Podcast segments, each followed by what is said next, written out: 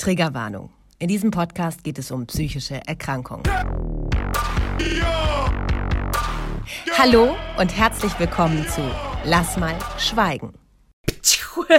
Hi, ich bin die Jess. Guten Tag, ich bin die Namenlose. Lasst euch inspirieren. Kurz trockenen Vortrag, nicht Spaß. Habt Spaß bei der Sache. Aber ich würde sagen, wir haben alle so unser Päckchen zu tragen und ich denke, deswegen kommen die Namenlose mit dem Schlag und äh, die Jess ohne diagnostiziertem Schlag ganz gut miteinander zurecht. Und nehmt's nicht so ernst. Einen wunderguten, schönen, mhm, genau, einen wunderschönen guten Schlag, Teil 2. Thema Missbrauch am Beispiel Tagesmutter. Ich habe aufgehört bei dem Alter, keine Ahnung, 7, 8 oder so, ja. Ähm, beziehungsweise immer mal Beispiele reingenommen, die mit der Zeit passiert sind. Diese aggressiven Kinder, die haben sich ja die ganze Zeit dadurch gedingst, durchgeschwabbelt.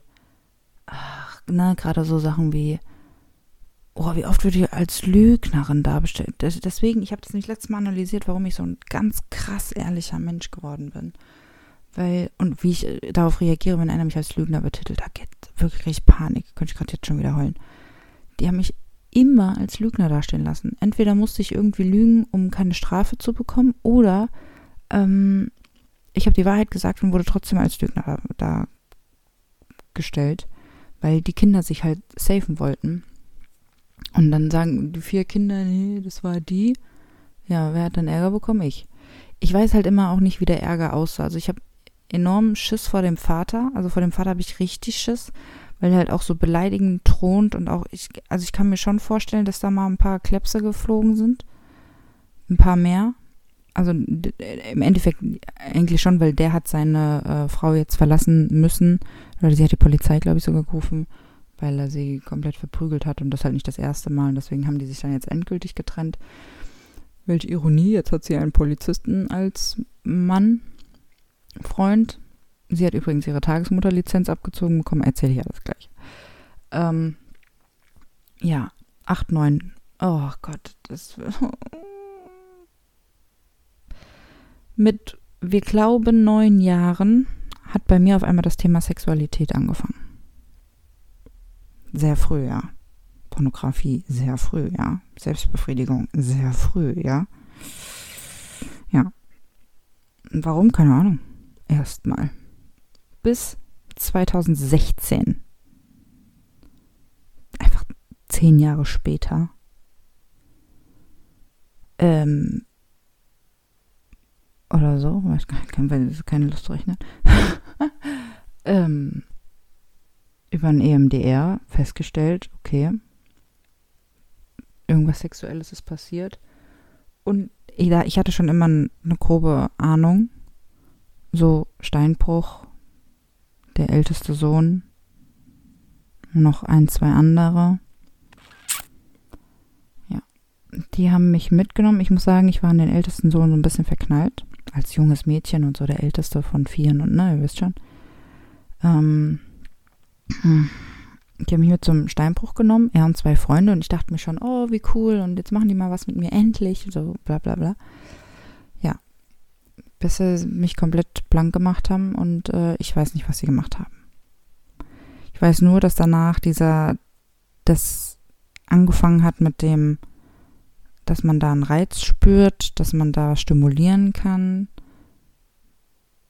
Also ich, oh, ich weiß, dass der älteste Sohn auf Kopfhöhe saß und mich beruhigt hat. Und ich alle Arme und Beine von mir gestreckt. Mm, ne, also wir müssen, glaube ich, nicht weiter drüber reden. Ey, jetzt fängt der hier nebenan zu klopfen. Soll ich mal zurückklopfen? Danke.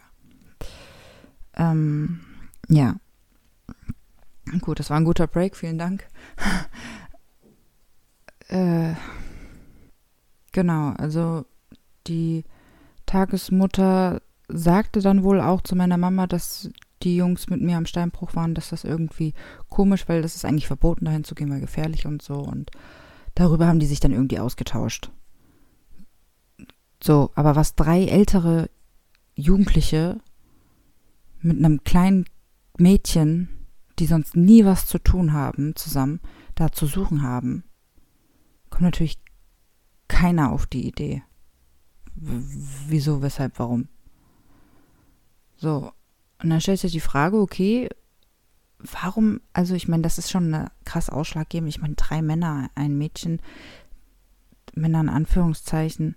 Ich, ich weiß nicht, wie alt die anderen waren, 16. Ach Gott, ich der voll die Ekel. Jetzt habe ich meinen Kopf gegen das Mikro gehauen. Ups.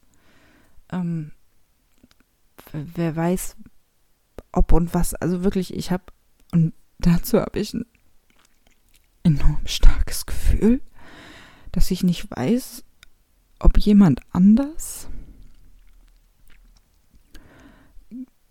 der nicht dazu gehört, vielleicht sogar, aber in diesem Zeitraum, also auch da in, in der Nähe, irgendwie mich unsittlich des Öfteren berührt hat. Weil, also, es ist jetzt nicht die Traurigkeit über die Tatsache, dass es so sein könnte, sondern das Gefühl, was damit schwingt. Ich würde jetzt fragen, ob ihr das kennt, aber das ist wirklich was. Also ich sag mal so, wenn sich ein Gefühl äußern möchte, dann äußert sich das random, einfach so. Ich habe zum Beispiel in meiner ersten langen Beziehung als junges Mädchen zwischen 15 und 20 ähm, meinen ersten sexuellen, partnerschaftlichen Erfahrungen gesammelt und ich habe so oft geheult während oder nach dem Sex. Ich habe aber auch Sex genutzt, um Aufmerksamkeit zu bekommen, um denjenigen wach zu halten und so Geschichten. Also ich ein ganz gestörtes Sexualverhalten und äh, wusste nicht warum, aber das kam einfach. So, ne, auch dieses Weinen halt einfach, es kam einfach. Und da denkt man sich schon so, okay, what the fuck? ja, und so meine ich jetzt gerade, ne, warum, warum, also auch diese Tiefgaragen-Autosituationen, also ich will mich ja nicht, ich will mich nicht, um Gottes Willen, jeder, der mich kennt, der denkt, ich bin ja so eine starke, taffe Persönlichkeit. Ich meine, wenn ihr mich oder diesen Podcast von uns schon länger hört, dann ne, merkt man das ja auch, denke ich. Aber ich will mich nicht in die Opferrolle begeben. Ich möchte schon gar nicht Dinge zugeben. Ich kann darüber sprechen, wenn ich eine Distanz dazu habe, schaffe ich das auch. Mittlerweile geht es ganz gut. Ihr merkt, es gibt auch Punkte, die mir sehr nahe gehen. Aber da, da stelle ich mir die Frage, warum möchte mein Gefühl mich dazu hinleiten, nochmal drüber nachzudenken, ob es nicht da noch andere Sachen gab. Das Problem ist, ich weiß zum Beispiel nicht mal, wer die anderen beiden Jungs waren. Und das ist auch sowas. Da stellt sich die Frage, habe ich sie verdrängt? Weil es war ja nur einmalig, vielleicht auch vorher nie wirklich gesehen. Oder habe ich sie bewusst verdrängt und komplett, ich, ich habe kein Bild, ich habe gar nichts, gar nichts, gar nichts, gar nichts weil es ein krass krankes Trauma ist. Ich meine, guck, 15 Jahre Therapie von 11 bis. Oh. Vergiss das. Doch, 24. Nee. 15, knapp 15 Jahre. Hä? Jetzt schaffe ich es gerade nicht zu rechnen. Moment. Ah ja, gut. Nein, nicht ganz 15 Jahre. Ich bin ja schon seit ein, zwei Jährchen fertig therapiert offiziell, aber dieses Thema mit Männern, das, das wäre mein Wunsch, Wunsch gewesen, das tatsächlich nochmal anzugehen, weil das ist pff, kaputt, kaputt ist das. Ja, also so viel dazu. Das ist das Tagesmutterthema. Was danach war, gar, gar keine Ahnung. Gar keine Ahnung. Also ich glaube, das hat mir echt nochmal den Kick gegeben. Oder vielleicht haben die auch gemerkt, ab da sie können irgendwo. Oh, ich habe das ja dann zum Beispiel auch mit auf andere Kinder projiziert. Ne? Ich wollte dieses, die, dieses sexuelle Verlangen irgendwie weiterführen, ne? Wo man sich denkt, ey, oh, oh, ich ekel mich da richtig. Boah. Und das als Kind, also als Kind dann auch so in, in so eine Art Täterrolle zu, zu, zu schlüpfen, weil man, weil man das irgendwie ausleben möchte oder drüber reden will. Und aber es passt halt gar nicht in dieses Alter. Und oh ja, fuck it, Alter. Das hat zum Beispiel mit Kindern so gespielt, dass man eine Reibung erzeugt hat und sowas, aber auch mit kleineren und so, wo ich, boah, scheiße, Mann, oh, ist das unangenehm, ist das ekelhaft. Oh Gott. Ich weiß auch, ich habe damals ähm, äh, bei so einem Pornokanal, ich meine, in dem Alter von 8, äh, 9, 10, 11 Jahren, geguckt nach Sex zwischen Kindern. Allein, dass ich für die Suche nicht schon irgendeiner bei uns in der Tür stand und gesagt hat, hier Kinderpornografie war Schluss. Ich habe nichts gefunden natürlich, aber ähm, äh, ne, ich muss gar nichts mehr sagen. Ich glaube, da muss man sich mal überlegen. Das muss man sich. Ich meine, dann stellt sich halt die Frage, und es tut mir so leid, kann von diesem einen Mal das so ausgelöst werden, dass das wirklich so ein krasses Thema ist, dass sie das wirklich so spürt als junges Mädchen, das so umsetzen möchte, beziehungsweise bis dato, ich meine, wenn ihr die anderen Folgen gehört habt, ich habe ja, obwohl, nee, die werden noch nicht online kommen. Ich bin ja jetzt im Moment gerade wieder Single und ich gönne mir und ich brauche aber die Macht über die Männer. Keiner darf mir sagen, was er will, wie auch immer, keine Ahnung, aber im Bett können die mit mir machen, was sie wollen, aber ich sage, wann, wer, wie äh, erscheint, kommen darf, geht. Also wirklich ein Machtding und ich kriege auch die Panik, wenn irgendeiner probiert, mir das zu, zu nehmen. Er hatte ja die letzten Monate so eine Affäre, wo echt ganz schwierig. Naja, ähm, ja. Was soll ich erzählen? Ich kann nicht mehr erzählen zu den Dingen, die halt schwarz sind. Man kann sich nur fragen, warum sind sie schwarz? Und ich finde, das Schlimmste daran ist, warum hat es keiner gemerkt? Warum hat es meine Mutter nicht gemerkt, meine Tante nicht gemerkt, mein Vater nicht gemerkt. Ich meine, gut, warum der es nicht gemerkt hat, wissen wir. Meine Oma nicht gemerkt, warum die es nicht, die hat mein Vater verkackt, wissen wir. Meine Mama hat viel gearbeitet, aber trotzdem, ey, jeden Tag da abgeholt.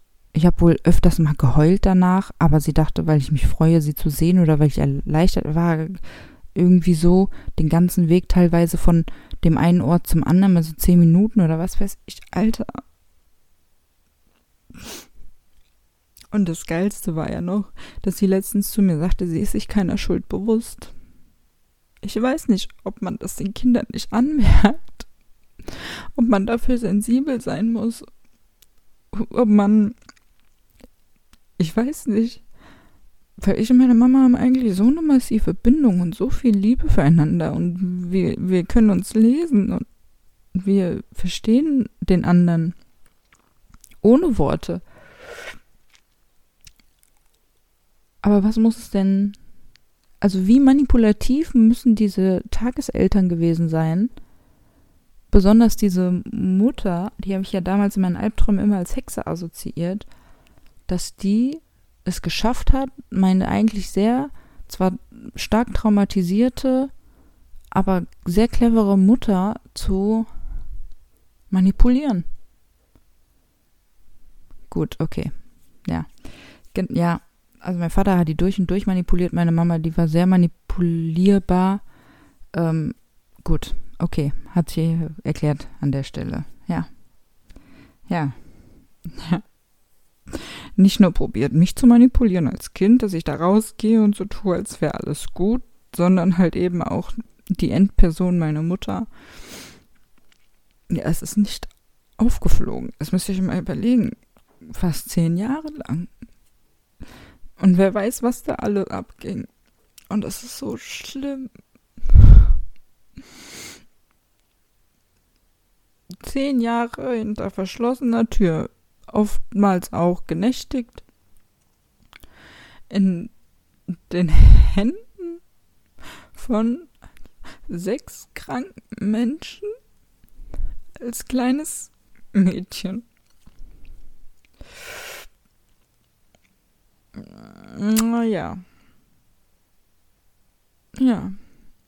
Ich verspreche an der Stelle und auch vorher schon. Ähm, sollte ich mal Kinder haben, ich werde so auf euch aufpassen. Ich muss kurz Pause machen, Moment.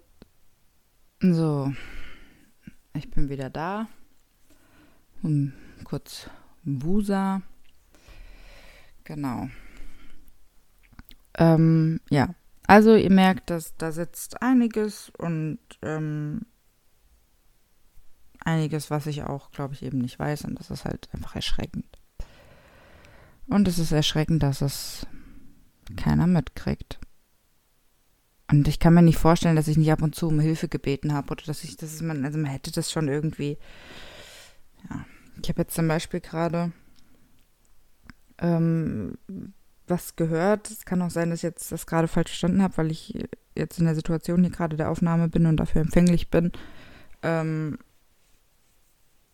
dass der Sohn von jemandem ähm, sich erschrocken hat im Schlaf oder so und hat nach der Oma gerufen und vorher hat sie einen, einen relativ lauten Schlag gehört irgendwie.